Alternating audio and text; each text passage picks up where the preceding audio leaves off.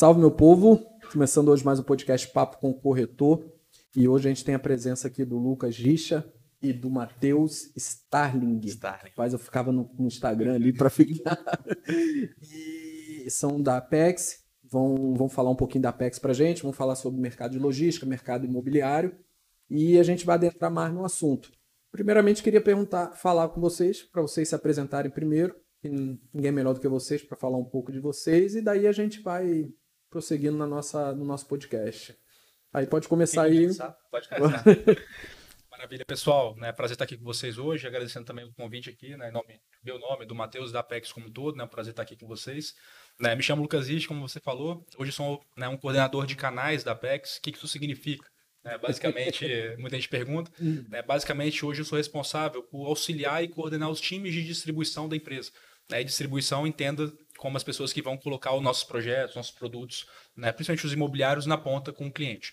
Então é mais ou menos isso que a gente faz por aqui. Sou engenheiro de formação, né, tive uma rápida trajetória ali de 9, 10 meses né, é, de fato atuando como engenheiro, né, numa empresa lá da Serra, né, pô, de grandes amigos meus.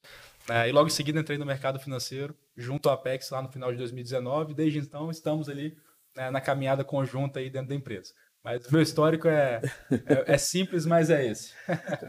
Vamos lá, Matheus. Legal. E o legal é que o Lucas conseguiu participar das duas áreas que estão fundamentalmente conectadas à nossa atuação imobiliária, que é a equipe de estruturação, que é a equipe, equipe que avalia projetos, terrenos, é, faz a viabilidade econômica. Né? E hoje ele está na, na outra equipe, que é a equipe que depois que esses projetos estão viabilizados, a gente apresenta para investidores, famílias, fundos de investimento, para que esses sejam os nossos investidores desses projetos. Né?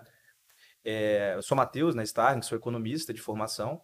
Né, é, fundei a Apex em 2013, né, por uma vontade minha e dos meus sócios de desenvolver o mercado financeiro, o mercado de capitais aqui no Espírito Santo, primeiramente. A gente acredita muito que países né, é, desenvolvidos têm essencialmente um mercado financeiro é, mais desenvolvido, ou seja, ele conecta melhor poupadores e investidores. Né, e, obviamente, o mercado de capitais brasileiro ainda é incipiente, né, comparado a outras nações.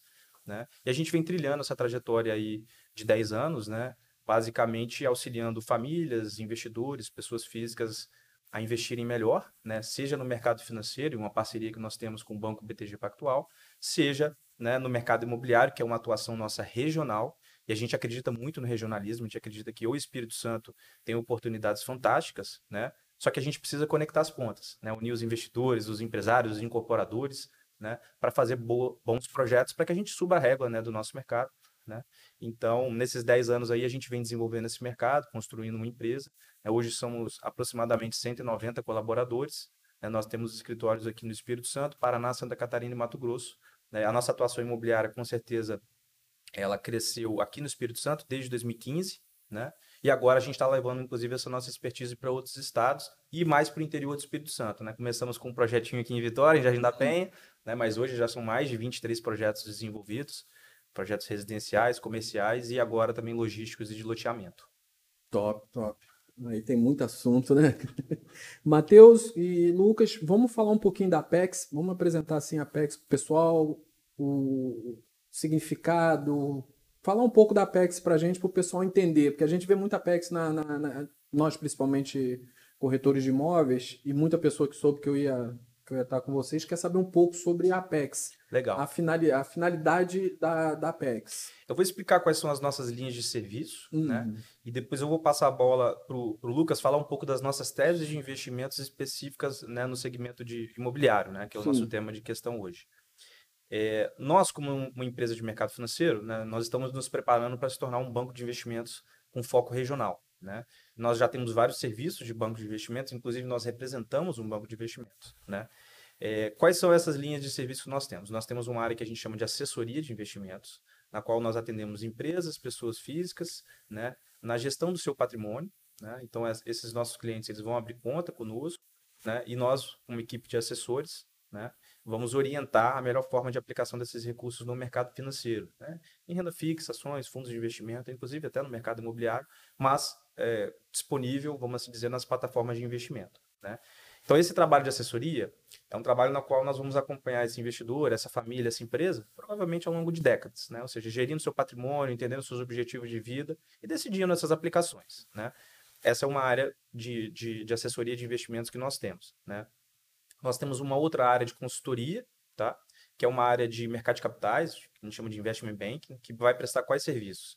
Serviços de assessoria de fusões e aquisições, ou seja, nós vamos auxiliar empresas, empresários que estão em algum processo de venda do seu negócio, de compra de um concorrente, empresas de fora do Espírito Santo que querem vir para o Espírito Santo, por exemplo, comprar um negócio, nos contrata para poder fazer esse meio de campo, essa assessoria, para essa transação viabilizar. A gente viu aí recentemente várias empresas capixabas sendo compradas, hum. né? É, inclusive vários ativos imobiliários passando por processo de fusões e aquisições, como foi o caso do Shopping Praia da Costa, que foi comprado por um fundo de investimento, como foi o Porto Canoa Log, né, que era o maior empreendimento logístico do Espírito Santo, foi comprado por um fundo de investimento. Essas transações todas sempre tem um advisor, né, que é um assessor. Uhum. Nós fazemos esse serviço e também temos o serviço é, de estruturação de dívida, né, que é basicamente quando uma empresa ela quer emitir um título de dívida para captar recursos. Em vez dela simplesmente lá no banco pegar um empréstimo, uma empresa ela pode emitir uma debênture. Ou, por exemplo, uma empresa de projeto imobiliário, seja uma incorporadora, uma loteadora, ela pode emitir um CRI, né, que é um certificado de recebível imobiliário, na qual ela já tem um, um conjunto de recebíveis ao longo do tempo, daqueles compradores daquele imóvel, ela securitiza isso e emite um CRI, ou seja, ela se capitaliza, em vez de ir lá no banco pegar um empréstimo, ela mesma emite um papel de dívida que vai ser comprado por investidores, mas ela vai se financiar. Então, essa é a nossa área de mercado de capitais, né, atua com fusões e aquisições, estruturação de dívida e operações societárias. Né? Isso a gente trabalha por projeto, por mandato, né? uma área de consultoria. Né? É, nós temos a nossa área de dados e inteligência e marketing, é, na qual nós temos uma parceria com a Rede Vitória de Comunicação, né? nós temos uma joint venture com a Rede Vitória, num programa que a gente criou chamado Mundo Business. Né? O Mundo Business fala de negócios, investimentos. Do Ricardo que o Ricardo Frizeira, Frizeira, Ricardo Frizeira né? é, é, o líder desse projeto. Sim. É, foi um projeto que começou em 2019, não é de jornalistas, mas faz jornalismo. Ele tem muito fã em Guarapari, tá? Pois é. Frizeira, e, e o nosso propósito com esse projeto é uhum. realmente difundir o que o setor empresarial privado, que produz no Espírito Santo, tem feito de legal. Uhum. Né?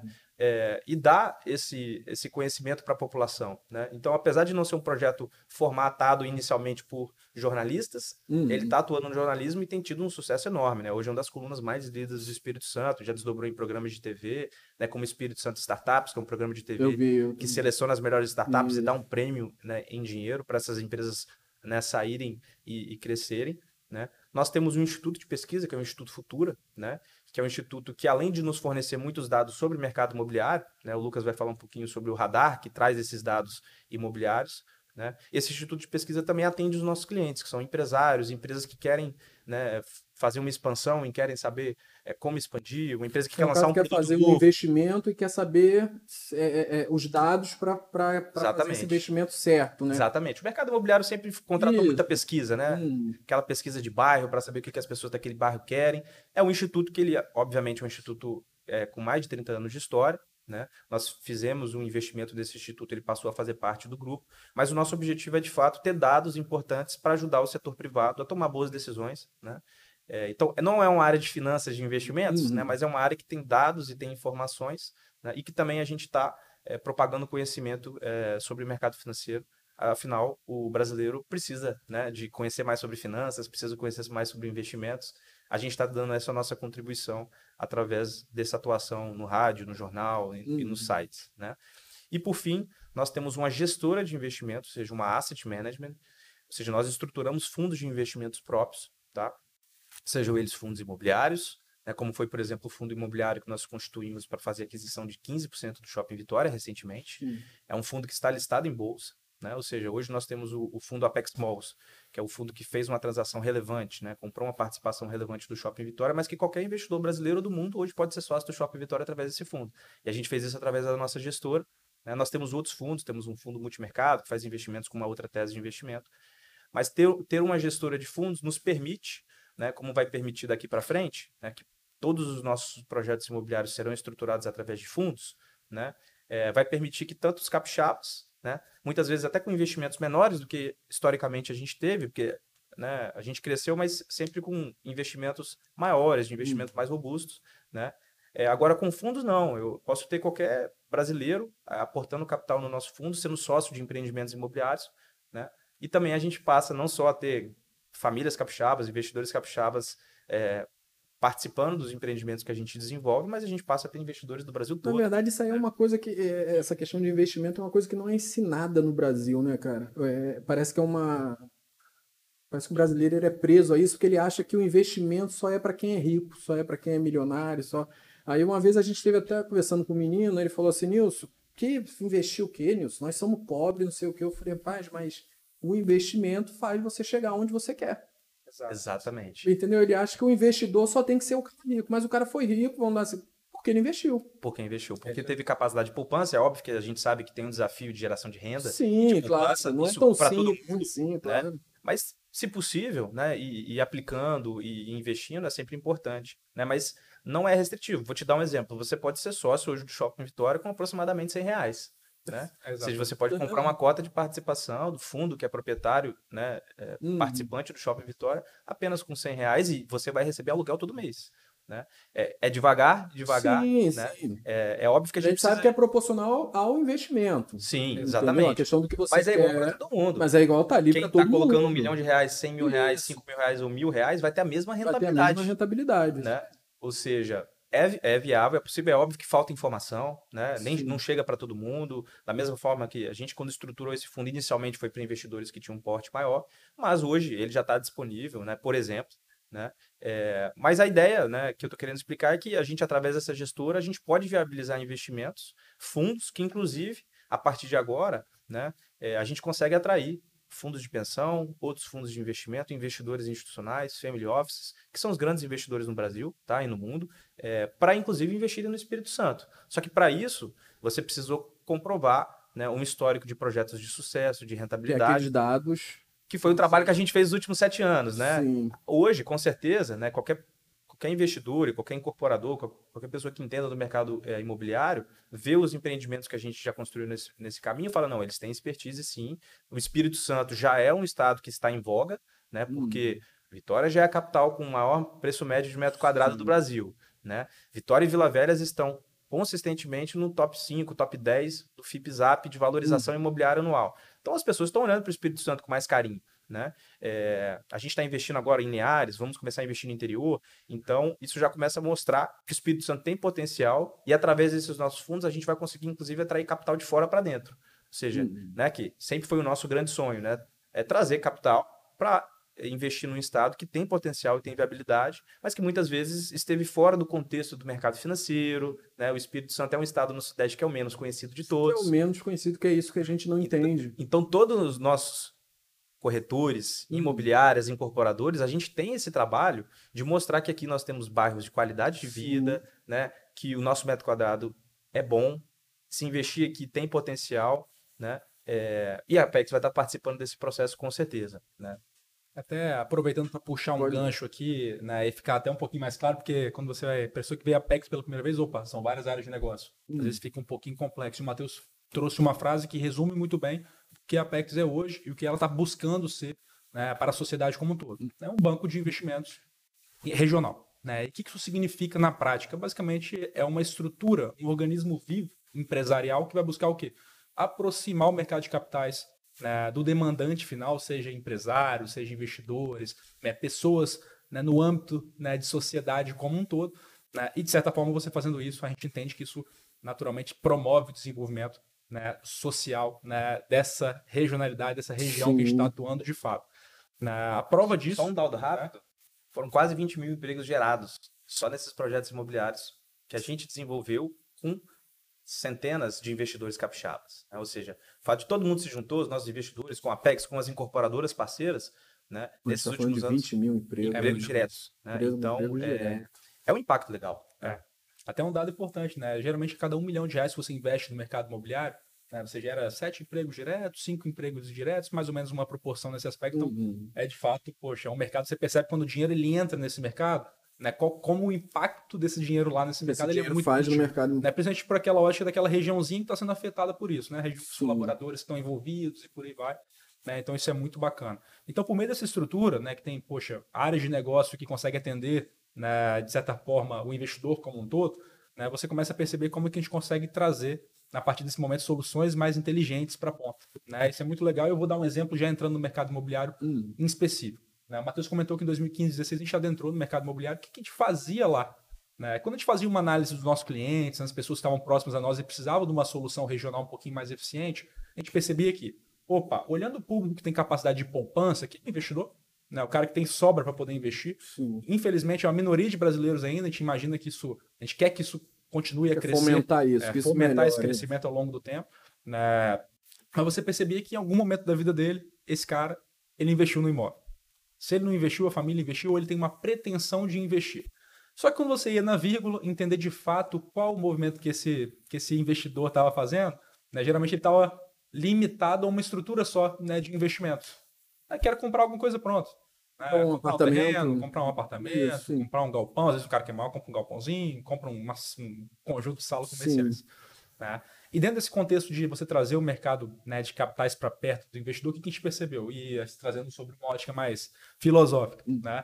O mercado de capitais, basicamente, ele é um vaso comunicante né, entre o dinheiro né, do investidor, do cara que consegue poupar, com a sociedade produtiva. Né? Ele faz essa comunicação. Né? Em vez de você, como o Matheus comentou, você botar um dinheiro num lugar que vai investir lá fora, né, Centro-Oeste, São Paulo, poxa, vamos congregar e vamos, vamos concentrar esse investimento do capixaba aqui, dentro de casa. né? Então, sob essa ótica, que a gente percebeu? A gente conseguia, né, dentro de uma estrutura que unia uma inteligência de incorporação, que o Matheus comentou, né, com uma inteligência da Apex também sob a ótica de investimento, a gente montou uma estrutura que tem se mostrado uma estrutura de muito sucesso, né, que basicamente permitiu o investidor ele entrar numa etapa anterior né, do processo imobiliário. Então, antes, um pouquinho antes de você de fato adquirir o ativo, que era na etapa de desenvolver esse ativo conosco. né? A gente via que o investidor nesse formato ele passava a ter né, um equilíbrio de risco e retorno maior e, naturalmente, por entrar numa etapa anterior do processo, também um retorno potencial um pouquinho maior. né? Dentro disso, já puxando aqui, né, já voltar a bola aqui para o Matheus, né, dentro das teses de investimento imobiliário né, que a gente tem desenvolvido ao longo do tempo, né, foram várias, em específico, a gente briga o carro-chefe ao longo dos últimos anos, foram as teses de desenvolvimento residencial, né, em específico de alto padrão. né, depois a gente entra no detalhe aqui, né, o porquê do alto padrão, né, Sim, sim, claro. aspecto. né, e como próximos passos, a gente já tem feito um mapeamento e já temos aí no forninho né, alguns movimentos bem interessantes né, de novos desenvolvimentos residenciais tá, na região aqui do Espírito Santo, né, por enquanto, e novos projetos que a gente chama, o nome fique para projetos de renda passiva. É que eu vi o Projetos de properties. empreendimentos de vocês. Eu fiquei em casa ontem estudando. Eu falei, amor, esse empreendimento aqui é bonito, isso é de luxo mesmo. É um nome chique. Então são, hoje são três frentes aqui que a gente vai Ah. atuar muito forte agora, né, de agora em diante. Desenvolvimento residencial, né, a primeira frente, que é uma frente mais consolidada, já tem um histórico muito forte aqui de nossa parte. Uma segunda frente de desenvolvimento urbano, né, como o Matheus comentou, um desenvolvimento focado em loteamentos. Loteamento. né? Isso é muito legal, uma tese nova que a gente está adentrando e conseguindo possibilitar o investidor capixaba acessar esse tipo de investimento né, de maneira mais facilitada. E uma tese que a gente brinca que é a tese de renda, que é uma tese de properties, né, que é o nome. Né, propriedades em inglês, uma tese que vai buscar né, um investimento focado em geração de renda passiva para o investidor. Você já vê né, galpões logísticos, operações de shopping, né, outras né, É essa questão que falou do shopper, de lá comprar uma, uma, uma parte e ter aquela renda dele recebendo todo mês aquela renda. né? Exatamente. É mais ou menos isso que a gente está olhando hoje, né? E resumindo aqui o histórico que o Matheus comentou muito bem. né, mas é basicamente esse o caminho que a gente imagina trilhar agora para o mercado imobiliário né, ao longo dos próximos meses e anos. Né, Matheus? A gente vê, vocês falaram da questão do investimento em, em empreendimentos imobiliários. A gente vê muito. A gente, na parte do, do- do- da corretagem, a gente fala guru na internet, né? O, pessoal falando assim: não comprem imóvel, peguem o seu dinheiro, invistam e paguem aluguel. Ó, eu, particularmente, deixa eu dar. Aí eu queria ouvir a Vou dar opinião uma opinião de vocês pessoal. isso. Não a opinião, a opinião da empresa nesse aspecto. Sim. Né, mas, assim, todo mundo tem uma opinião muito parecida lá, mas eu sou o pró, cara, você ter o seu apartamento. Você ter o seu. né, Hum. eu- você pode, depois que você fizer esse movimento, aí você começa a pensar melhor, mas eu, como eu na pessoa física comprei o meu apartamento, eu não posso falar nada contra. É, A segurança de você ter naturalmente o imóvel, né, você ter aquele ativo, o tijolo que é seu, né, principalmente para sua moradia, em cenários mais incertos, é, pode ser algo que é muito men- mental né, e Isso, filosófico, Às mas vezes é uma a gente ideia. pensa pelo, pela questão do corretor, que o corretor fala assim, não, ele tem que comprar um imóvel porque o corretor tem que vender. Aí a gente. Só que se a gente for. Eu, eu sou do seguinte pensamento. Eu acho que para a pessoa chegar a esse nível de pensamento, eu acho que a. Né, vamos falar num, num popular assim, eu acho que a conta bancária dele tem que estar muito boa para ele fazer. Porque às vezes a gente falou da questão do, do, do- do brasileiro. O brasileiro em si, em si, se ele tiver 200 mil, 150 mil, 200 mil, ele tem que comprar o imóvel dele.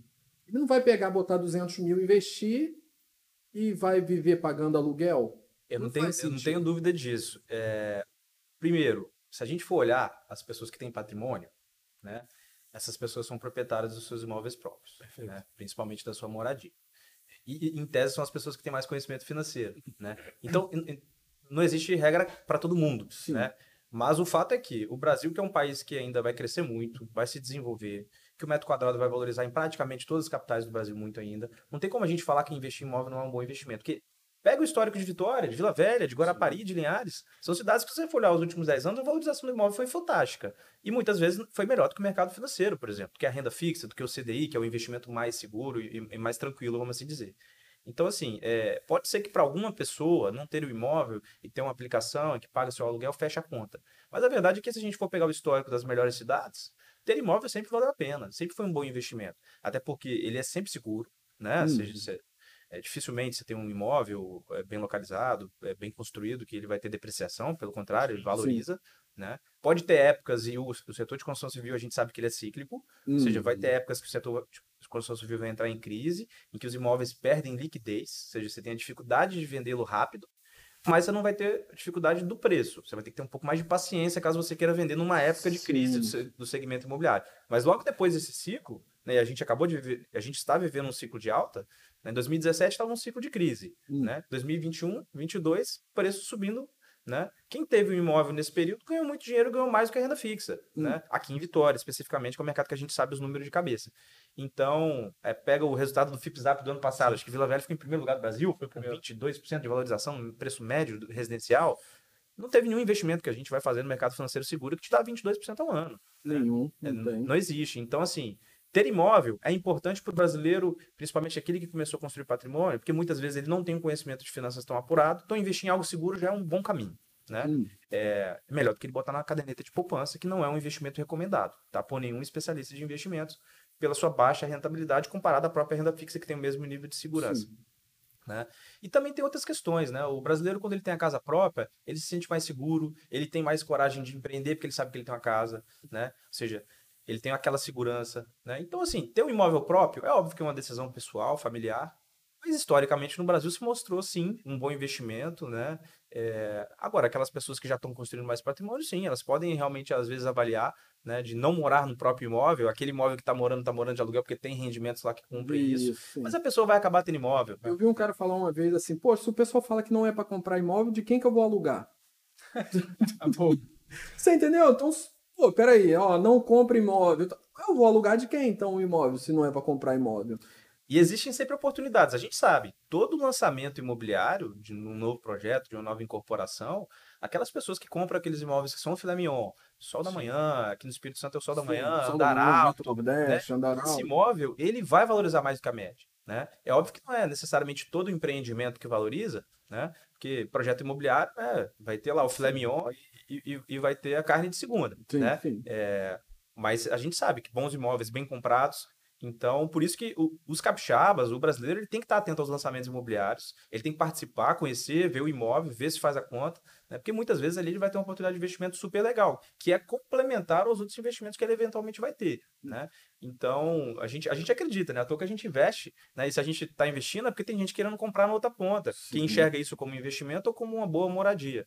Né? E aqui no Espírito Santo, os empreendimentos residenciais em média, você tem de 30% a 50% dos compradores sendo investidores. Ou seja, isso não são pessoas que vão morar ali, são pessoas que estão comprando porque depois vão receber aluguel ou porque depois elas vão revender mais caro do que Tem essa demanda que a gente tem em Guarapari. Legal. É, porque a diferença de Vila Velha, Vitória e Guarapari, porque Guarapari é segunda moradia. A pessoa Uhum. compra para isso aí. Ela compra para investimento, Uhum. ou para locação anual, ou para locação temporada, ou até para questão de comprar, que geralmente na planta consegue um, um preço melhor e quando entrega um empreendimento eles vendem.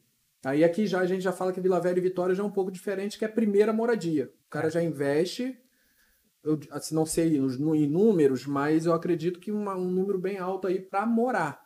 É. O cara já faz um investimento para moradia. Até puxando um gancho, né? O nosso sócio lá, o Marcelo Murat, que coordena, né? Sim, Hoje é o a diretor da área de, dele né, de mercado imobiliário como um todo. Ele tem um filho, não é um número muito cravado, né? Mas que hoje, quando você olha Vitória e Vila Velha em específico, a gente vê ali que aparentemente algo em torno de 20 a 30% das demandas comprar apartamento na planta vem de investidores. Hum, Né? E 70, 80% é de fato comprador morar. né, que reside. Isso varia projeto a projeto. Tem Sim. projetos que têm uma pegada muito mais pro apartamento final, você comprar para morar ali pro resto da vida. Tem projetos que têm um, né, um contexto de liquidez um pouco mais facilitado, um contexto de aluguéis que naturalmente atrai mais investidores. Mas é mais ou menos esse número entre- entre 20% a 30% do mercado comprador de apartamento em Vitória e Vila Velha hoje que a gente estima ser investidores. Que é o cara que vai comprar para alugar É, ou comprar para revender. 70, 80% mais ou menos que compra para morar. Exatamente. Que já em Guarapari já é diferente. Exato. Em Guarapari a gente já pode colocar de repente ao contrário isso. Pega uns Interessante. 70% aí que investe para a questão de locação, ou temporada, ou anual, ou para ter liquidez quando o, empre... quando o empreendimento... Isso deve ser mais relevante ainda, num quarto, dois quartos, né? Sim. Na verdade, lá, um quarto é muito difícil de construir. Tá? Construir um agora, e aí a gente fala da questão de preço, né? Que, que a gente estava falando aquela questão de metro quadrado lá, lá em, em Guarapari. A gente pega hoje um, um quarto lá de 45 metros quadrados, tá na faixa de 500 mil. A gente pega um hoje... É, é Entendeu? uma cidade Legal. que valorizou muito. Sim, então a gente pega. Só que aí, ô Matheus, se você for pegar e você fazer um metro quadrado, né? Se você, você pega aí, vamos botar um número redondo, 450 mil, 45 metros quadrados, dá 10 mil metros quadrados. Uhum. Você vai pegar um na beira-mar, de frente para o mar, você vai encontrar lá 12. 12,5, que foi inclusive quando eu fiz o podcast com o Rodolfo, o Rodolfo falou sobre isso. Ele falou, Nilson, nosso metro quadrado na beira-mar da Praia do Morro está muito barato em relação às outras cidades. Que ele falou, está muito barato. Você pagar hoje na beira-mar 10 mil, 12 mil metros quadrados, Ah, é uma excelente É- oportunidade. você entendeu? Então é a gente vê essas comparações de preço lá, lá em Guarapari, que foi isso aí que você falou. Então lá tem essa diferença. É, 30% aí mais ou menos é comprador para morar e 70, 80, 75% aí é comprador para investimento. Uma questão que é desafiador para quem incorpora, né, é que realmente não é fácil você negociar um terreno, né? Sim. Porque é, proprietários de terreno sempre tem uma expectativa muito grande daquele patrimônio, né? E como há muita sondagem que muitas vezes não é séria, né? é, tem, né, pessoas que sondam o terreno, falam, ah, esse terreno Sim, seu sim. vale 40, mas quando os incorporadores mais experientes chegam lá para negociar, já a conta não passa de 30, 33 É. milhões. O cara tava Hum. falando que valia 40. Alguém passou lá e falou que valia 40, isso fica como referência para aquela família, né? É É, o tal das avaliações que é meio Pois é. complicado. Então, assim, por incorporador, ele vai fazer conta. é, incorporar é, não é fácil, que você tem um desafio ali de desenvolver um projeto, é, de atender a demanda daquele proprietário daquele terreno, né, numa permuta que seja interessante, que muitas vezes vai demandar é, dinheiro, vai demandar uma negociação de permuta extensa. Você vai ter que aprovar em prefeitura, e a gente está falando de Brasil, né? Seguir o PDM, que muitas vezes tem modificações, que muitas vezes são restritivos e dificultam o desenvolvimento de um projeto inteligente. Muitas vezes a gente tem que desenvolver projetos para se adequar à legislação municipal, mas a gente percebe que tem desperdícios, né? De, de, de área privativa, né? Mas faz parte, né? Você também tem que seguir a, a regra da região, mas tem regiões que podem modernizar a sua legislação de modo a você pegar as melhores referências de construção civil, né? Para você ter projetos que são com áreas de apartamentos melhor exploradas, com varandas interessantes, com quantidade de vagas coerentes, né? Mas esse é um desafio da gente também ter um trabalho, né, dos corretores imobiliários, incorporadores e sociedade civil, né, associações de bairro, discutindo junto com os vereadores que nos representam e no final do dia são quem vão redigir os planos diretores, né, para que a gente esteja trabalhando né, no Espírito Santo, seguindo as melhores práticas de mercado. Né? Se a gente for dar um pulo lá em Santa Catarina, a gente for ver o mercado Florianópolis, Balneário Camboriú, Itajaí, a gente fala por que, que vale tanto aqueles imóveis, por que, que tem tanta gente no Brasil inteiro investindo, em Investindo Santa Catarina, E porque eles fizeram um trabalho, um dever de casa, de entender o que, que faz para modernizar o mercado, para poder viabilizar incorporações mais interessantes. Né? E isso acabou atraindo o capital do Brasil todo. Você pega aí investidores de São Paulo, centro-oeste do Brasil, investem todos em Santa Catarina, no litoral, inclusive capixabas. Tá? E por que, que a gente não pode estar trazendo esse investidor para cá? Aí a gente precisa se atentar a prefeituras né, de regiões que a gente sabe que tem mais potencial no longo prazo, como Vila Velha e Guarapari, por exemplo, né, porque são cidades de praia, são cidades que ainda têm muito espaço para construir, tem né? E tem muita melhoria pública na gestão pública Hum. né, também para fazer, ou seja, são cidades que a gente consegue tranquilamente imaginar que daqui 20, 30 anos vão estar super legais, bem melhores, né? É, Vitória tem muita oportunidade de valorização, mas não vai ter muita oportunidade de construção, porque é uma cidade que tem escassez é, de imóveis. fala muito sobre Né, isso. não tem assim, muita né, possibilidade de construção, né? Porque vai acabar os terrenos, né? Isso, é. Vitória, Mas Vitória é uma cidade pequena, né? ela não é Uhum. tanto exemplo. Agora, Vila Velha e Guarapari, que são cidades que têm muita área para construir, né? É, elas precisam ter uma legislação municipal que favoreça boas incorporações, né? É, e é, é o desafio, né? Por isso que muitas vezes o corretor fala, não, pô, mas esse projeto novo tá caro. Assim, mas é que foi caro incorporar o terreno. Então a gente precisa subir a regra do projeto e da regra do preço para Hum. viabilizar, porque senão nenhum incorporador vai querer fazer né, novas incorporações. Só que os incorporadores estão sempre nesse limite, né? De tentar desenvolver um projeto, de conseguir colocar um preço e ter um bom retorno, ou não fazer o projeto. Né? O que segura muitas vezes aí é o custo da aquisição desse terreno, da permuta, né? E também essas limitações né, que muitas vezes tornam os projetos mais desafiadores Mas na ótica de valor geral de vendas, né? Isso, lá geralmente em Guarapari, na maioria das vezes, é, é permuta em porcentagem, não, Uhum. não, não em compra. Uhum. Tem um rapaz lá, não sei se vocês conhecem ali o Pôr do Sol, logo na Mas é, entrada sim, ali, sim. o rapaz estava pedindo 40 milhões naquele terreno ali, e a gente falou assim, gente, foi o que você falou, não, não faz sentido. O incorporador vai olhar ali, não, É, não não faz sentido. vai conseguir fazer a Não altura, jeito, o VGV não vai isso. ser tão alto. Porque é agora mudou. que tem vários incorporadores super experientes, né? Sim. É, que desenvolvem bons projetos. É, é, é um mercado que, com certeza, a gente tem interesse de entrar um dia, mas entrar com certeza pensando nos melhores parceiros da região. Sim, né? Sermos sim. sócios desses incorporadores, trabalharmos juntos, porque Guarapari tem, tem muito potencial de longo prazo. E tem muito, é que nem a gente falou, né? Vitória tem poucos lugares para construir, mas Guarapari tem muito ainda, tá, cara? A expansão de Guarapari é muito grande. A Legal. questão de construção, loteamento também, é, logística, essas coisas todinha, Guarapari tem é bem, o mercado é bem aberto lá para isso. Sim. E Matheus e Lucas também, vamos falar um pouco do mercado imobiliário do nível Brasil, né? Que nem você falou aí a questão de Santa Catarina, balneário. Como é que você vê essa diferença do mercado de lá mercado do Espírito Santo? Que aí foi o que você falou, a questão de investimento. O pessoal está tirando dinheiro do Espírito Santo e levando para lá. Como é que acontece trazer esse pessoal para cá? Que isso é o principal, acredito que seja o principal motivo da Apex, né? De trazer para botar esse investimento dentro do Espírito Santo. Como é que a gente vê esse diferencial desse capital, Vamos desse lá. mercado imobiliário? Não, vamos lá. Né, acho que essa pergunta é excelente e geralmente é aquela pergunta que, é, que vale milhões. É Como que você faz para né, Ou então tô saindo bem, né? é, pra você conseguir de fato atrair capital de maneira eficiente? Eu acho que a primeira parte, é, dentro do movimento que a gente faz, o Matheus falou bem, né, que é de fato você, poxa, promover um desenvolvimento né, de projetos né, que tem um padrão que atrai o recurso, o capital de fora.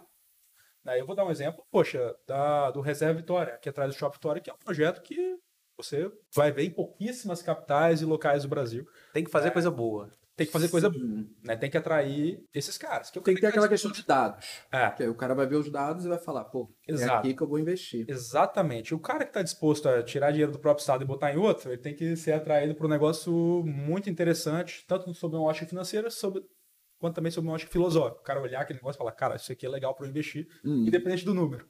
Eu gostei disso aqui. Né? E quando você olha o Brasil como um todo, cara, são mercados que são muito distintos. né? O Matheus falou bem, vai ter mercados Balneário Camboriú, Jardins em São Paulo, Leblon no Rio de Janeiro, que são mercados que têm um nível de precificação é, Leblon acho que é o mais caro. no completamente. Rio. É um- exatamente, É o é mais mais, caro. mais caro do Rio. Você vai ver apartamento de 50, 100 mil reais o metro quadrado. Né? São coisas que aí você. aí é uma parcelinha só da população que vai atuar. Atuando. né? Mas quando você olha num contexto mais amplo, aí é muito importante você sempre trazer né, para o regionalismo do negócio. É, a gente passou épocas aqui que o mercado estava muito ruim, o mercado melhorou. Né? Onde que a gente via vantagem e o interesse nosso em entrar de fato? Quando você via uma demanda micro-regional né, que poderia fazer o seu projeto andar na contramão do mercado. O mercado está indo para baixo, mas esse projeto vai para cima. A gente vê que isso acontece em outros projetos. Né? Então, você poder ter essa capacidade, né? e vocês em Guarapari, por exemplo, que a gente aqui né, na Grande Vitória, como um todo, você poder olhar, poxa, de fato, né, um projeto que vai atender um público A, B ou C, né, que está demandando esse produto há 20 anos e ninguém, se, ninguém percebeu isso, ou uma região específica está esquecida ali pela, né, pelos incorporadores, né, e pela população como todo, que, poxa, se a gente fizer um negócio legal ali, a gente vai trazer um desenvolvimento desse projeto, vai ser fora da curva, é isso que a gente olha. Né, operações que vão entrar no mercado para atender um público nichado e específico. que já tem no mercado. Exatamente. Né, Aí a gente entra muito numa ótica de, né, até para também afunilar o papo aqui, olhando um pouquinho sobre né, a ótica do que a gente pesquisa, o que a gente acompanha de fato. a gente começa a entrar muito na ótica da importância da gente ter o dado na mão.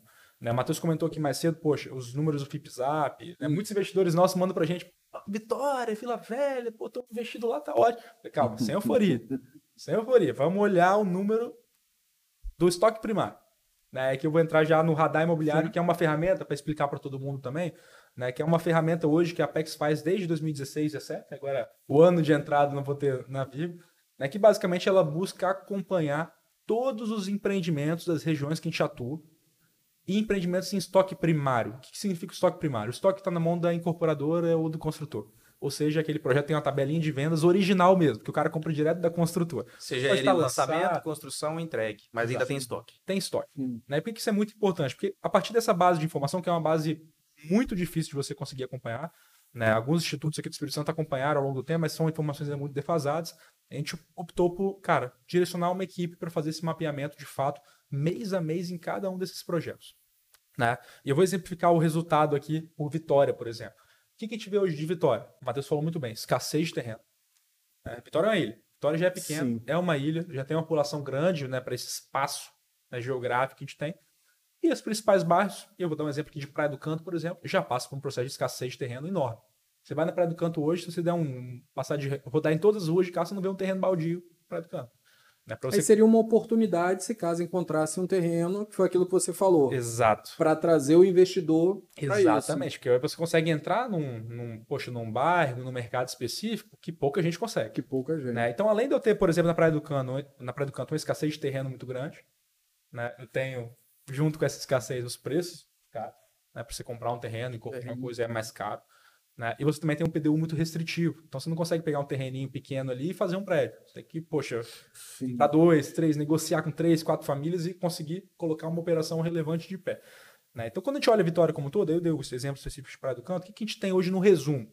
Né? Um mercado imobiliário que é muito autorregulado. Quando eu falo autorregulado é o quê? No, desde o momento que a gente começou a fazer essa pesquisa de mercado, a gente nunca viu um momento que Vitória teve um estoque muito alto de unidades. O estoque de vitória varia entre 20% a 25% sempre.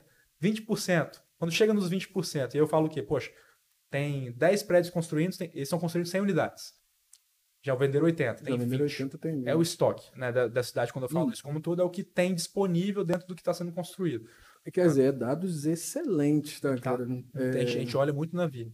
Tá? Então, o que a gente tem visto em Vitória? Vitória, geralmente, ela fica variando um estoque entre 20% a 25%. Onde, quando chega a 25%, opa, os consultores, incorporadores, que em sua maioria estão no mesmo uhum. grupo, né, no mesmo... Todos se conhecem, todos Sim. entendem o mercado, por isso que é muito autorregulado. Eles falam assim: opa, é hora de dar um passinho atrás, deixa eu guardar esse projetinho no meu bolso mais um tempo. Né? E quando esse mercado ele começa a aproximar de um estoque ali próximo a 20%, hoje está em 21%, pra você ter uma ideia, né? começa a aproximar do estoque próximo a 20%, aí os incorporadores vão de novo colocar os projetos no mercado.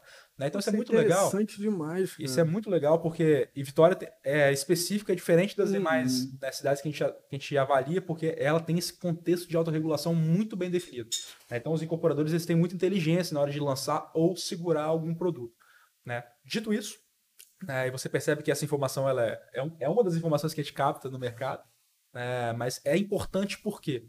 Poxa, porque a gente, como Apex, a gente está com um monte de projeto no, no, bolso, no forno. Qual que é a hora correta de lançar isso ao mercado? Qual que é a hora correta de eu direcionar meu esforço comercial, fazer evento de lançamento, acelerar um lançamento? Né? Opa, é agora ou não é? Ou eu estou vendo um mercado hoje que está passando por um momento de, né, vamos dizer assim, super demanda, uma sobredemanda.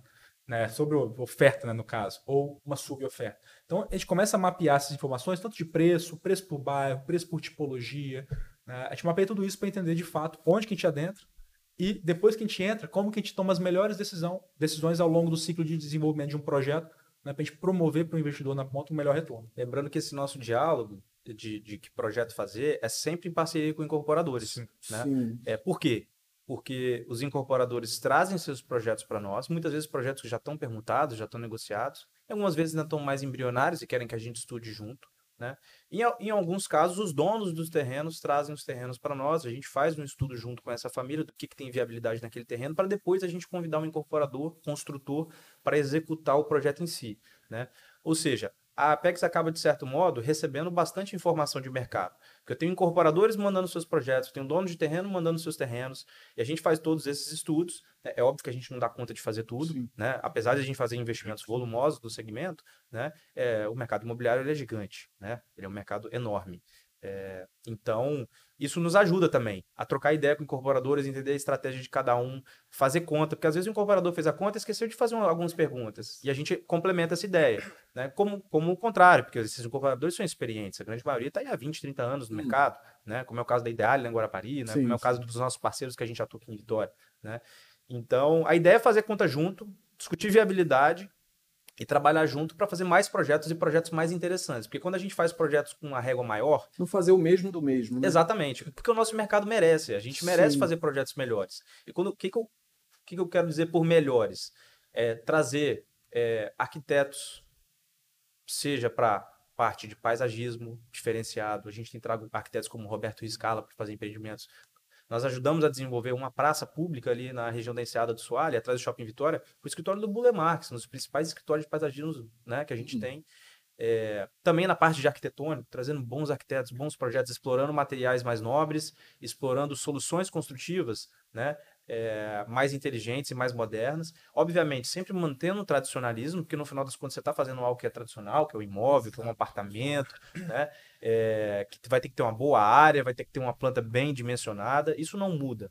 Mas quando você coloca um pouco mais de tecnologia, um pouco mais de inovação, né, e também no nosso caso a gente tem escala de compra de materiais, a gente consegue ter um custo de construção bastante eficiente, mas entregando um projeto com melhor qualidade. Hum. Né? E também tem outras coisas que são importantes no nosso, no nosso modelo que a gente gostaria que o mercado também fosse adotando como regra, é que todos os empreendimentos da PEX e das incorporadoras parceiras têm auditoria de obra. Ou seja, nós temos uma empresa terceirizada de perícia de engenharia que fiscaliza as nossas obras mensalmente para garantir a qualidade daquela entrega. Ou seja, por mais que eu confie numa construtora que é a nossa sócia daquele projeto, eu estou conferindo tudo que ela está fazendo, eu estou notificando não conformidades e eu estou corrigindo elas de- em tempo imediato. Isso vai garantir para aquele comprador de apartamento lá no final, apesar de que muitas vezes ele nem sabe que isso existe nos nossos projetos, né, que ele vai comprar um imóvel que ele não tem dúvida da qualidade. Né? E não só do que ele está vendo. É porque a gente sabe que obra não é só o acabamento que você está vendo. Isso. Tem a sim. construção que está por trás. Você tem a laje, você tem o, Tem estrutura, tem o hidrossanitário, tudo. o elétrico, que ninguém ali está vendo. Você só Ninguém está tá vendo a vendo, tomada. Você tá vendo a tomada, mas não tá vendo o que tá por dentro ali. Mas em todas as nossas obras, se eu tenho uma obra que vai durar 3 anos, 36 meses, eu vou ter 36 perícias de engenharia profissionais acontecendo naquele empreendimento. Então, quando eu chego lá na ponta, eu tenho uma obra que não vai ter retrabalho, que eu não vou precisar de fazer pós-venda, que eu não vou precisar de fazer correções, porque essas correções foram feitas ao longo Elas do foram caminho. feitas no... Exatamente. E, e aí o corretor, fenomenal, tá? o corretor tem a certeza de que se ele está vendendo um projeto desenvolvido por nós, ele está vendendo um projeto de qualidade. Ou seja, aquele cliente dele, né, que ele mostrou um projeto interessante, um imóvel bom, ele vai ter certeza que ele vai receber o que ele comprou, né? Provavelmente vai receber mais feliz do que ele imaginava, né? E nunca vai ter problema de qualidade. E é importante isso, porque a gente sabe que o corretor, como é o assessor de investimentos, que é Hum. algo que a gente também faz, ele quer ter uma relação de longo prazo com o cliente. Exatamente. Né? E essa é a relação mais inteligente de você ter. Porque se um corretor vendeu um bom imóvel para um cliente desse ano, daqui a cinco anos aquele cliente quer comprar um novo imóvel porque ele poupou um dinheiro, quer investir no outro imóvel, ele vai contatar aquele corretor. Sim. Né? Se os corretores entenderem essa dinâmica de pô, trabalhar bem o cliente, oferecer coisa boa né? e construir essa relação de longo prazo, né? ele vai ter sucesso, mas tem que vender coisa boa. né? Isso é porque, na verdade, é, se batendo na parte do corretor, é o corretor entender que vender algo, no caso, vamos dar exemplo da, da forma que vocês estão falando, é melhor, às vezes, a comissão ela fica em segundo plano. Porque vai acontecer isso aí. O cara vai Recorrência. comprar um empreendimento no nível de vocês, que a gente ter uma perícia de a cada mês, isso aí eu não, em Guarapari, isso não- não tem. Eu não. Que eu Tenho saiba, certeza que em não- breve vai ter. Tenho certeza que em breve vai ter. eu não, não tenho. Mas e vale a pena muito para o corretor isso, porque com certeza ele vai ter uma venda recorrente.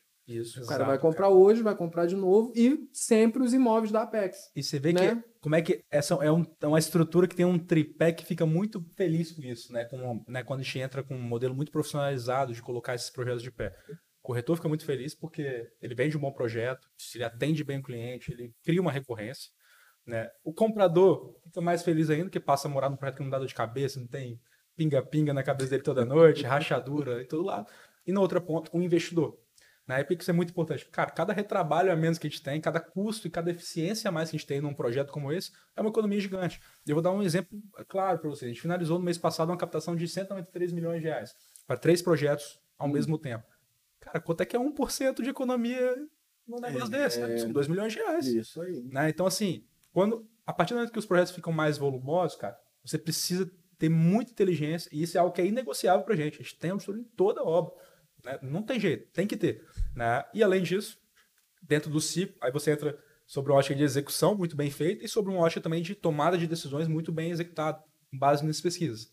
Né? No radar imobiliário, por aí vai, posicionamento. Isso é super importante para a gente buscar no final do dia né, fechar uma conta né, ainda mais atrativa para o cara que tomou né, a decisão de entrar no investidor e como sócio de um projeto desse conosco.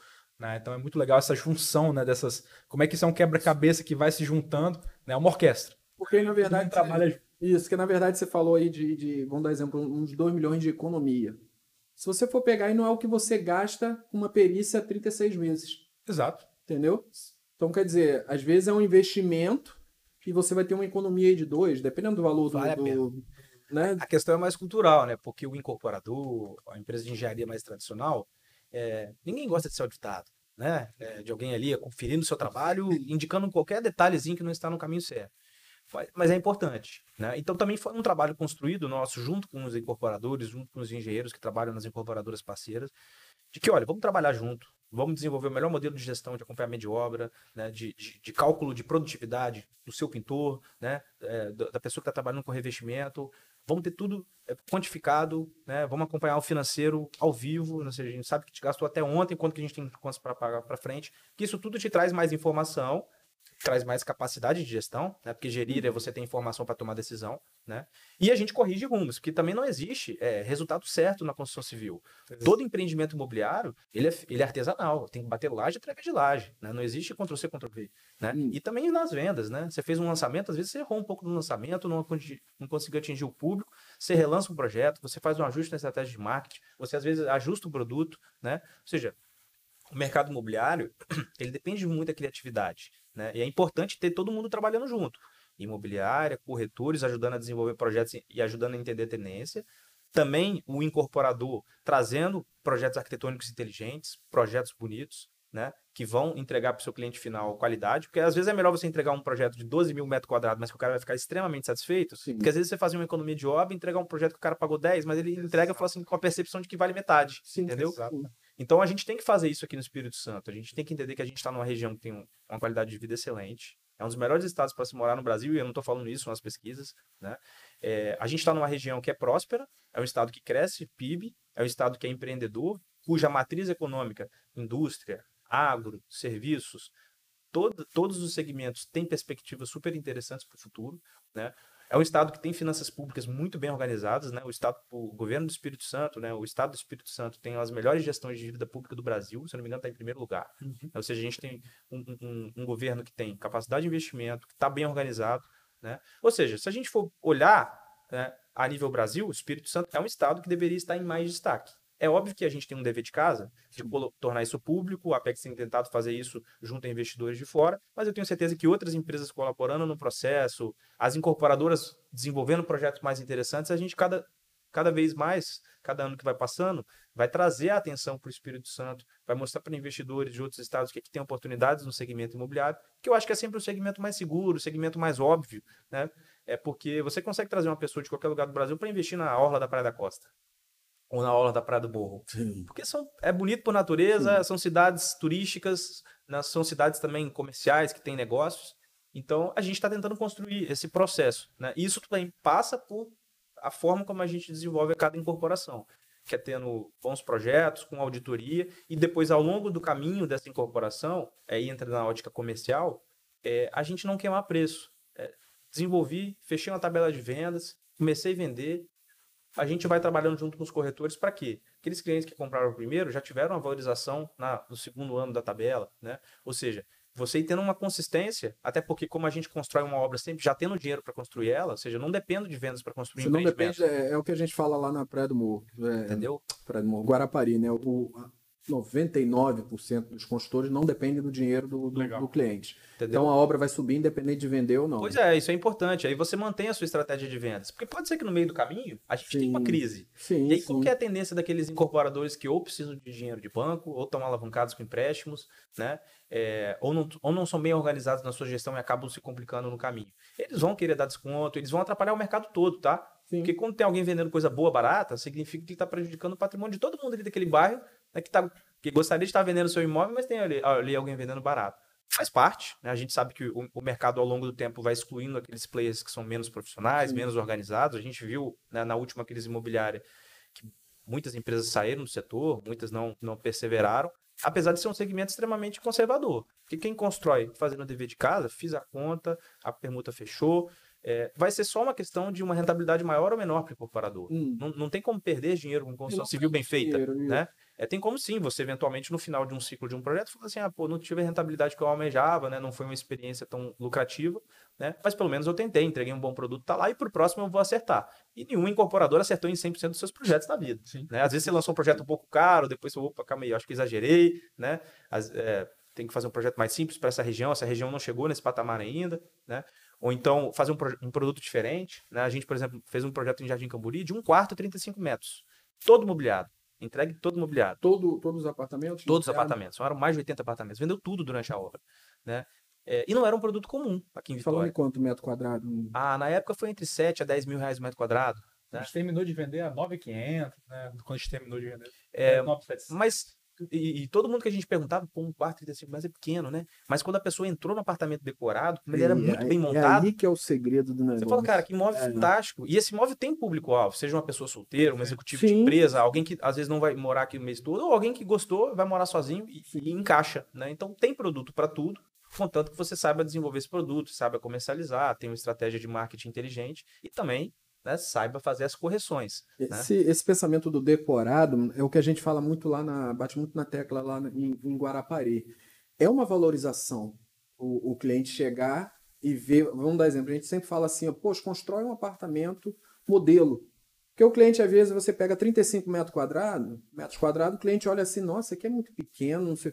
Mas se ele vê um modelo montadinho, montadinho é outra, perspe é outra, é outra perspectiva, o cara percebe de outra forma. É isso aí. Então a gente bate muito nessa. Algumas construtoras lá fazem apartamentos decorados, já deixam um ali pronto para o cliente olhar e ver. Uhum. E a gente estava conversando esses dias que dados dizem que vende muito mais rápido. Sim. Sim, que você olha ali, pô, peraí, eu vou comprar um 3 quartos aqui, eu vou comprar um de 35.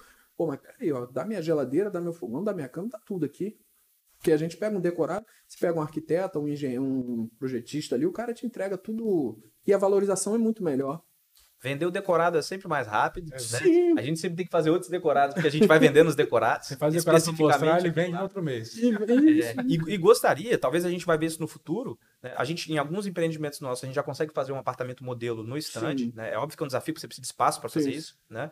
É, recentemente, eu estava visitando uma incorporadora lá em Londrina, no Paraná, que tem um mercado imobiliário fantástico né, que é um segmento que, inclusive, a gente está olhando com carinho. Provavelmente, em breve, nós vamos lançar o nosso primeiro projeto no Paraná, em Londrina. É, lá, as incorporadoras têm terrenos enormes, com vários apartamentos modelos de vários empreendimentos seus, como se fosse um pavilhão de carapina cheio de apartamentos modelos. Sim, olha, que, olha que experiência incrível para o cara que quer comprar um imóvel. Né? É óbvio que é desafiador, você tem um espaço para poder sim, fazer isso tudo, para ter a grana para fazer esse investimento, né? depois você vai demolir, provavelmente, né? até porque aquela planta foi específica de um projeto. Mas é, quando é, a gente chega lá, né? você enxerga, você olha para uma cidade de Londrina, que é uma cidade mais ou menos do tamanho de Vitória, que tem muita construção civil acontecendo. Né? Torres e torres e torres sendo construídas e um mercado extremamente aquecido. Mas porque tem incorporadores lá que fazem questão de fazer coisa de qualidade, que não abaixam preço, que constroem projetos inteligentes e que, inclusive, no processo de vendas, desenvolveram um modelo próprio lá na região, que é isso, você poder visitar seu apartamento modelado antes do prédio começar a subir. Aqui a gente geralmente faz o, o apartamento modelo lá na, no primeiro andar, né? Depois isso, que o prédio já está subindo. Isso, é isso mesmo. Que é o que dá para fazer, porque afinal a gente não tem tanto espaço para fazer Sim. um apartamento modelo, né? Dentro da cidade de Vitória, dentro da cidade de Vila Velha, hum. né? É, mas, pô, é legal, mostrando como é que é, esse mercado, né, quando você trabalha bem a venda, quando você trabalha bem o material comercial, o 3D do apartamento, né? Isso, isso ajuda muito o trabalho do corretor. E precisa, né? Porque você quer vender o mais próximo do que você vai entregar. Né? A gente não pode mais trabalhar com incerteza. Né? O corretor tem que saber o produto que ele está trabalhando, o corretor tem que ter certeza que aquele empreendimento que ele está comercializando vai ser entregue, vai ser entregue dentro do prazo e com qualidade, até porque é a reputação dele no final do dia. É isso que eu falo para os corretores. Às vezes eu converso, lá a gente conversa, a gente fala o seguinte, cara, não é só vender, é você saber que o cara vai entregar um empreendimento. Porque às vezes o cara pensa primeiro lugar na comissão.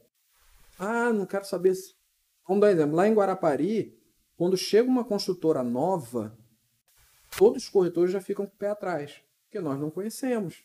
A gente já, nós já estamos acostumados com aquelas construtoras que já estão ali, que a gente sabe que. Nós tivemos um exemplo lá de uma construtora que veio de Vila Velha para lá. Ela está em mais ou menos sete anos lá. Entregou o apartamento, entregou o prédio agora. Ela tem 70% ainda do prédio para vender ainda. Por quê? Lá em Guarapari a gente tem uma metodologia de pagamento, que é direto com a construtora. 10%, 20% de sinal e o demais em 100 meses, direto. Eles tentaram levar uma metodologia daqui de Vitória, que é financiamento bancário. E, e lá o povo já é educado, já tem um negócio para comprar direto com a construtora. E eles quiseram fazer algo do jeito deles. Aí chegou diminuindo comissão de corretores, Começou errado. já começou desse jeito. E fazendo essa questão de não, aqui nós vendemos, dá um sinal e quando entregar vai fazer o financiamento bancário.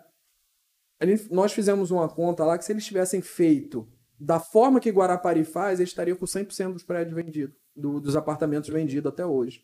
Só que está lá 70%. É a importância de você sempre poder. Isso vale para tudo, né? Vale para posicionar o produto, para qual nível de projeto, se é um, dois, três, quatro, se é alto padrão, se é médio. Sim. Aí você vê a importância de você, de fato, cara, entender onde é que você está colocando o pé. Né? E, Como que eu e me ter os parceiros locais. Isso aí. Esse é um. É você entender aquele né, mercado. viu. Você não pode chegar, vamos dar exemplo, o mercado de Vitória é de um jeito, Vila Velha é de um jeito, Guarapari é de outro jeito. Não é você chegar e impor o seu tipo de mercado. Vamos dar exemplo, o mercado de Vitória, eu vou impor esse mercado em Guarapari. Não vai ter aceitação. Porque lá já é um mercado educado para essa forma. As construtoras lá preferem vender 10, 20% de sinal e aquela correção abençoada todo mês para eles em 100 meses. E faz parte. É o modelo da É região. É a cultura da região. aceitável lá. Só que aí ele quis chegar de uma outra forma, acabou se complicando. Tá hoje lá com 70% mais ou menos. E nós imóveis. temos, nós temos um exemplo contrário, que graças a Deus a gente pode contar aqui como, como algo que a gente fez e a gente ficou impressionado com o resultado. Esse ano nós lançamos um empreendimento em Linhares, nosso primeiro empreendimento de alto padrão, 4 quartos no centro da cidade de Linhares. Para o mercado de Linhares nós somos novos, né? Primeiro projeto lá, nunca viram um Apex. É um mercado eh, de interior, né? De uma cidade né? me- menor, que naturalmente vai ter um público-alvo que ele é pé no chão, né? Que ele é mais conservador, né? É, se vem um construtor de fora, obviamente, né, o, o público do interior ele, ele Sim. vai ele vai esperar ver a obra ficar pronta para querer comprar, ou esperar ver a produtividade da obra para querer ir lá comprar, exatamente pela questão da confiança, né? É, como é que a gente contornou a questão da confiança? A gente primeiro sentamos com uma das principais imobiliárias da cidade, né, desenvolvemos o projeto junto com eles, quebramos cabeça, fizemos pesquisa, contratamos duas pesquisas. Qual que é o produto que está faltando? Pô, é um 4 quartos, de qual metragem, o que, que ela tem que ter de diferencial, o que tem que ter na área de lazer, como é que é a planta que o linharense gosta, né? Depois que a gente desenvolveu e estressou esse projeto, a gente ainda consultou algumas famílias da região, faz sentido, Qual você a tem interesse de investir, né? Lançamos o projeto, está 70% vendido e acabou de começar a obra, né? É, num preço de metro quadrado, recorde da cidade de Linhares, entregando um produto de altíssima qualidade que a cidade nunca viu, né? Apesar de ser uma empresa nova, que nunca fez um projeto Linhares. né? É óbvio que nós já somos conhecidos, né? Isso, Mas vocês fizeram o diferencial. Vocês procuraram os dados, procuraram tudo e venderam algo E diferencial. desenvolveu o produto com a imobiliária local, tá? A gente não inventou moda. A gente até levou uma construtora de Vitória para ir lá executar essa obra. Hum. Mas quem desenvolveu o produto junto conosco foi, né, uma imobiliária local, né? É, mandar um abraço aí para o Robertinho Mauri, lá da Conquista de Linhares, que nos ajudou a desenvolver o projeto, nos ajudou a conhecer o público de Linhares, né? Que é totalmente diferente do nosso público de Vitória. Tá? Então imagino que em Guarapari não é, o- é a mesma Sim, coisa. sim. Você tem que conhecer o mercado local, tem que trocar ideia, né? Quem está lá há muitos anos, né? Hum. As incorporadoras sabe disso. Mas quem eventualmente quer entrar no mercado como esse, tem que trazer um parceiro local para estar junto, lado a lado, porque senão você não vai desenvolver um projeto com É. sucesso. Não tem como você entrar direto lá no, no, no mercado e querer fazer do seu jeito. Não Da mesma sentido. forma que as grandes incorporadoras brasileiras, quando tentaram vir para cá, Rossi, Cirela, nenhuma dessas conseguiu ficar. Então, Por quê? Não conhece o público local, Isso. né? E nosso público aqui, ele é exigente, ele gosta de qualidade, ele é conservador, né? Então, você tem, que- você tem é- que entender a dinâmica da região. Sim. E ele também é bairrista. né? Barrista também, eu já tive. Isso é Eu conversei com, com, com o corretor, com o Ivan Machado também, ele falou muito sobre isso. O cara que é, gosta do bairro, Jardim Camburi, Praia do Canto, Seada do Soar, ele Tira é esse cara de barrista. lá. É difícil. Ele não sai dali. É. Ele não sai dali para ir para outro lugar, não. E aí até, até bacana, não sei como é que a gente tá de tempo aí, mas é legal. Não, mas pode, a gente tem mais uns trazendo, 10 minutinhos. poxa, o caso do próprio Iconic, nosso projeto aqui da Praia do Eu ia Canto. falar dele agora aqui. ó. Bacana, Matheus, inclusive, depois eu vou deixar ele explicar. Não, é pode, cara já pode entrar nesse assunto aí É. já, falar. Poxa, o que a gente estava vendo na Praia do Canto, né? A gente fala muito isso para os investidores, né? Os corretores também né, sofreram muito com isso. Né? Quando você olha nos últimos três anos, a gente teve aquela decolada de preço por metro quadrado, os terrenos ficaram mais caros, ca- começaram a acabar cada vez mais rápido os terrenos, o custo de obra ficou mais caro durante o período de pandemia e por aí vai. Então, consequentemente, né, o preço na ponta para o comprador final ele subiu muito. Né? Um dado aí, não sei se vocês sabem, mas Praia do Canto já existem apartamentos sendo comercializados a um preço de 26.500 reais o metro quadrado né, na planta. É, naturalmente são as melhores unidades de alguns Sim. projetos específicos, mas, cara, o preço chegou lá. Ultrapassou 25 mil, que era uma barreira que a gente ficava ali, cara, será que passa, será que não passa, vamos acompanhar? Passou. Né? Só que quando você vai olhar o histórico de lançamentos no bairro, né, ali de 2020 para cá, você ver que a maioria dos lançamentos que aconteceu foram de apartamentos de quatro quartos com uma metragem muito alta, 170, 200, 250 metros. Marcos, custando- Eu um de vocês aí com 500 e pouco. né? É isso mesmo? Cento e pouco, 180, 200, 300 metros quadrados? É isso mesmo? Vamos lá. Qual deles? Não, eu vi. Deixa eu ver um aqui. Então, aqui, ó. Quais são os Arte projetos? Design É. Live, né? Três torres com três, 53 unidades, de 195 metros quadrados a 640 são as metros. coberturas, né, que são São as coberturas. É. Eu falei, eu vi no carro falando com ele, falei, cara, Ali, 640. ali a metragem média dos apartamentos tipo é 205, 210 Ah, metros. Hoje nós temos cinco projetos em fase de lançamento Sim. barra início de obra. Nós temos o Iconic, Praia do Canto, aqui Pode na falar Leixo um Neto. deles que aí. ele tem quatro quartos, três quartos e dois quartos, então ele tem três tipologias. A de dois quartos acho que já até acabou as unidades, se não me engano. É, nós temos na Praia da Costa o Show Nature Living, que é um empreendimento de quatro quartos, alto padrão das maiores áreas de lazer da Praia da Costa. Esse é de quatro quartos, de plantas de 150 a 170 metros. Né? É, você tem o Art Design Living, que é também na Avenida São Paulo, na Praia da Costa. Esse acabou de ser lançado, né? já está ali com aproximadamente 30%, 40% comercializado. É, ele tem plantas de aproximadamente 200 metros, que é o apartamento tipo. São todos os apartamentos sol da manhã nesse empreendimento. E tem três coberturas ali de 500 a 600 metros. Aí já é um imóvel diferente. Né? Nós temos também o Isla Linhares, que é esse nosso projeto de quatro quartos em Linhares, que está em construção, acabou de começar a obra. Né? É, e nós temos o Viso, que foi lançado ontem, né? Uhum. com a construtora Mazina em Jardim Camburi. É, são todos empreendimentos nossos aí que estão em fase de lançamento, construção. E a gente tem provavelmente mais três projetos agora para lançamento no início de 2024. E questão de metro quadrado, Matheus? Valores. Olha, nós vamos Varia ter, varia muito de, de região, quanto? Sim, sim, né? sim. É, mas eu- vamos falar do que a gente gosta, é, porque são as exceções, não são as regras. né? Vamos começar pelas exceções. Os nossos empreendimentos ali na curva da Jurema, né? É, ali nós temos imóveis ali de, que vão de 22 a pra, aproximadamente 30 mil reais o metro quadrado, né? É, são empreendimentos diferenciados, com planta diferenciadas, projeto arquitetônico, obviamente pela natureza do terreno e pela dificuldade de fazer altura, né, que são apenas seis andares ali, né, da altura do shopping, aquela região toda tem um- uma, uma limitação de 20 e poucos Hum. metros de altura. né? Então, por isso, naturalmente, ele tem um metro quadrado Mais bem caro. maior. Aqui na Praia do Canto, esse nosso lançamento vai gerar ali de 18 a 22 mil reais o metro quadrado, dependendo da unidade, dependendo do andar, né? É, dessa tipologia. Na Praia da Costa, esses dois projetos, né? Um já está em construção, o outro está em lançamento. É, vai variar ali de 12 a 15 mil reais o metro quadrado, dependendo da planta. Eu estou falando apenas dos residenciais, estou excluindo as lojas, até porque as lojas já- já estão todas vendidas. É, o de Linhares está na faixa de 12 a 14 mil reais o metro quadrado. Então, olha aqui, Linhares, centro de Linhares, mesmo preço de Praia da Costa. Né? É super interessante. O Viso, que foi lançado agora, se eu não me engano, ele, é- ele também é entre 10 a 15 mil reais o metro quadrado. Né? É, esse lançamento foi ontem, então também é, não vi com exatidão é, como é que está a tabela, mas imagino que seja nessa faixa, né, lá em Camburi. Né? É, então, assim, cada região, cada bairro vai ter uma natureza que também reflete um pouco do custo do terreno, do, do tipo de projeto arquitetônico que foi desenvolvido. O que, que a gente acredita? A gente acredita que Vila Velha tem que fazer coisa boa, principalmente Praia da Costa, Itapuã, ainda assim, merecem projetos de alto padrão e tem público-alvo buscando isso, né? Porque em Vitória já é um mercado mais conhecido, a gente sabe que cada bairro tem seu preço. Hum. Enxergamos muito potencial em bairros como Enseada do Soar, Praia do Soar, que é uma região que você permite fazer muita altura. Nós vamos lançar um empreendimento é, provavelmente no final desse ano, no início do ano que vem, chamado Universe, na Enseada do Soar, que vai ser de luxo. vai ser provavelmente o tem empreendimento mais alto da cidade de Vitória, tá? um empreendimento que vai ter aquela vista linda ali do, do Morro do Moreno, da Terceira Ponte, né? Vai ser ali naquele terreno próximo ali ao, ao, ao Golden Tulip, né?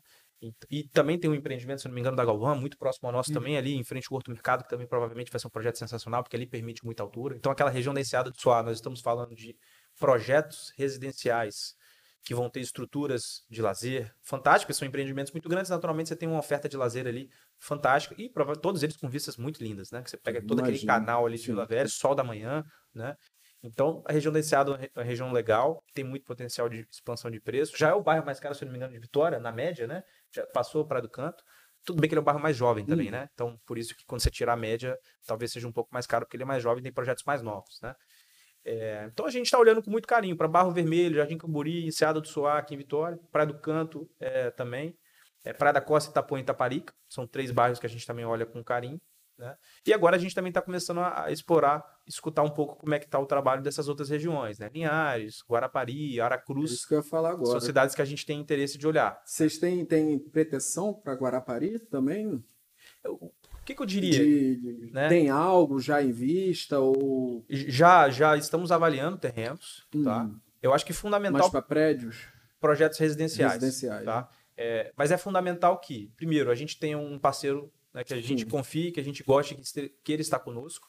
É, aqui em Vitória a gente já conquistou, né? A grande parte das incorporadoras já trazem seus projetos para discutir conosco, já entenderam a dinâmica de ter um sócio, agrega na governança e também né, agrega financeiramente, porque dá mais velocidade para o processo da incorporação, né? mas que também te permite fazer mais coisas. Né? Vou dar um exemplo, né? já estamos indo para o terceiro projeto, talvez o quarto projeto com a Bauer. Estamos indo para o quarto projeto com a Amazine, estamos indo para o quinto projeto com a Renda Mais. As incorporadoras que olharam para o nosso modelo falaram assim: juntos a gente soma mais. Vale a pena. Né? Vamos ser sócios nessa SPE. Né? É, isso agrega valor. E também quando, quando nós entramos num projeto junto, a gente vai discutir, vai tomar o risco junto. Né? E do nosso lado, a gente vai ter 100, 200, 500, 700 investidores que eventualmente vão ser compradores de apartamentos desse empreendimento, que vão indicar para seus amigos. Então, um projeto nosso já nasce com a maior probabilidade de sucesso, que eu tenho ali. Você já tem praticamente os investidores, né? Já para comprar o empreendimento, né? E, que também vão divulgar para seus amigos. Sim. Vão falar assim: eu sou sócio daquele projeto lá, pode comprar apartamento, que é, o projeto é sério. Que... Isso traz valor. Com certeza. Senão a gente não lançaria e, e, não estaria vendendo tão bem nos lançamentos. Bem, é. né? Apesar de serem projetos que não são triviais em termos de preço, são projetos que têm alta qualidade, mas a gente tem visto lançamentos nossos com um volume de vendas sensacional. Né? Então, Isso é, é mas pensa lá em Guarapari com carinho. Com certeza, tendo um parceiro incorporador sim, sim. junto conosco, um terreno legal e dentro de uma tese. Né? Sim. É... Aí dentro daquilo tudo que vocês falaram, né? Dados, como que nós vamos chegar lá, vamos regiões, pesquisar, essas coisas todinhas. Com certeza vocês vão ter um sucesso grande lá, cara. E a nossa expertise no residencial tem sido mais concentrada no projetos de alto padrão, né? É, não, não significa que num outro ciclo econômico Sim. a gente não vai olhar para outros segmentos, tá? Mas é porque como a gente trabalha por tese, significa que a gente define uma estratégia para cinco anos e a gente permanece fiel àquela estratégia. A gente... Depois a gente revisa, né? Sim. Mas por enquanto, eu imagino que até 2024, 2025, 2026, a gente deve concentrar muito nossa atuação em residenciais verticais de alto padrão, loteamentos, projetos de, de, eh, de desenvolvimento urbano horizontal, né, em parceria com uma, uma das principais loteadoras aqui do estado, também focado em alto padrão, né? É, e para outros investimentos que a gente faz que não são nos residenciais, que aí são ativos que os nossos clientes vão receber aluguel, aí é o logístico, né, que a gente está focando, né, que a gente acredita que ainda tem alguma oportunidade de desenvolver projetos logísticos aqui no Espírito Santo para renda. Matheus, vamos falar rapidinho só dessa questão do logístico, né? A gente nosso tempinho aí já. É, vocês criaram ali na, na Serra, uhum. né, aquela questão do galpão, que foi um investimento de 118 milhões. Perfeito. Fala um pouquinho dessa, dessa questão de logística aí, como que a Apex funciona sobre isso aí. Aí a gente encerra com chave de ouro. Boa. É, até puxar o gancho que a gente vai compartilhando aqui o bate-papo, mas é, o Apex Log Pitanga, né, o Apex Log foi o nosso primeiro movimento né, de investimento de fato né, no segmento logístico do Estado. Né, lá em 2020, 2021, a gente já estava namorando essa tese. Era uma tese que a gente queria investir, porque a gente via muita externalidade positiva né, aqui no Espírito Santo. O Espírito Santo como um grande hub logístico. Né, e de fato é. Poxa, o Espírito Santo hoje ele consegue receber mercadoria do mundo todo e distribuir para 70% do PIB brasileiro no raio de mil quilômetros. Né? Então, assim, é algo que é fora do normal, o posicionamento do Espírito Santo como um todo. Né? A gente também passou a absorver né, ao longo dos últimos né, anos uma demanda muito grande que vinha da, do Rio de Janeiro. Né? Muitos operadores logísticos saindo de lá e buscando outras posições. Chegava aqui no Espírito Santo, que era um ativo qualificado. Não tem. Né? Então a gente começou a ver uma falta do mercado né, Espírito Santo como todo de ativos AAA. Hum. Que é, são os ativos que têm um nível de qualificação que consegue receber qualquer empresa de nível nacional ou internacional naquela operação do galpão. Então a gente desenhou né, uma estrutura para colocar de pé um galpão AAA né, e começamos a trazer investidores para fazer parte desse movimento conosco. Né? Então é bem legal porque, não dentro do contexto do desenvolvimento residencial, é um pouquinho diferente, porque o investidor que entra ali, ele entra ali para, Matheus comentou bem, comprar o terreno, participar da construção do empreendimento e lá na frente ser sócio daquele ativo como um todo. Ou seja, ao invés de ele ter um pedaço, né, vamos dizer assim, um ativo específico que gera renda, e esse ativo, quando ficar vazio, ele para de ter renda, ali ele tem 1%, 10% do galpão todo. Né? Então ele tem 10% da renda de todo aquele galpão, independente de qual módulo né, eventualmente esteja alocado. Né? O grande foco ali é, de fato, você conseguir atender né, empresas de vários segmentos né, que têm interesse ou em montar um last mile ali para a Grande Vitória ou em fazer distribuição para o Brasil como um todo. Né, aquela região específica ela é atendida pelo Compete, que é um incentivo fiscal do Espírito Santo, que torna o Espírito Santo é mais um atrativo né, para o Espírito Santo ter um, ser um hub né, e estar tá posicionado como uma das principais regiões do Brasil né, para você posicionar operações logísticas. Então, várias empresas têm vindo para cá para montar esse tipo de operação. Né, e é, foi um movimento que, na nossa visão, foi muito acertado. A gente está né, caminhando agora em passos largos para entregar a obra em dezembro desse ano. E já também né, avançado aí em conversas para já, quem sabe já entregar isso 100% locado. É difícil. para quem não é. conhece o projeto, né, quem estiver ali na BR-101, né, sentido norte do Espírito Santo, logo abaixo do Mestre Álvaro, assim, se você olhar, ó, tem uma obra enorme acontecendo na beira da BR-101, já está lá com toda a estrutura pré-moldada de concreto, de aço, né? Então, é, Estão montando a, parede agora, né? E daqui a pouco é telhado. Então, é, hum, parte rapidamente vai estar pronto no final. O legozinho final, né? Galpão logística é algo que depois você faz aquela estrutura macro, né?